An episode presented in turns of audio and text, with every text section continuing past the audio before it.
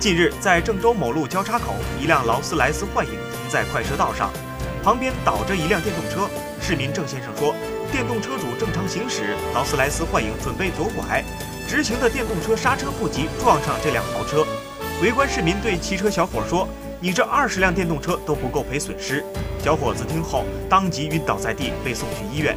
在急救病床上，这位年轻的电动车主面色发白，双眼紧闭，戴着氧气罩。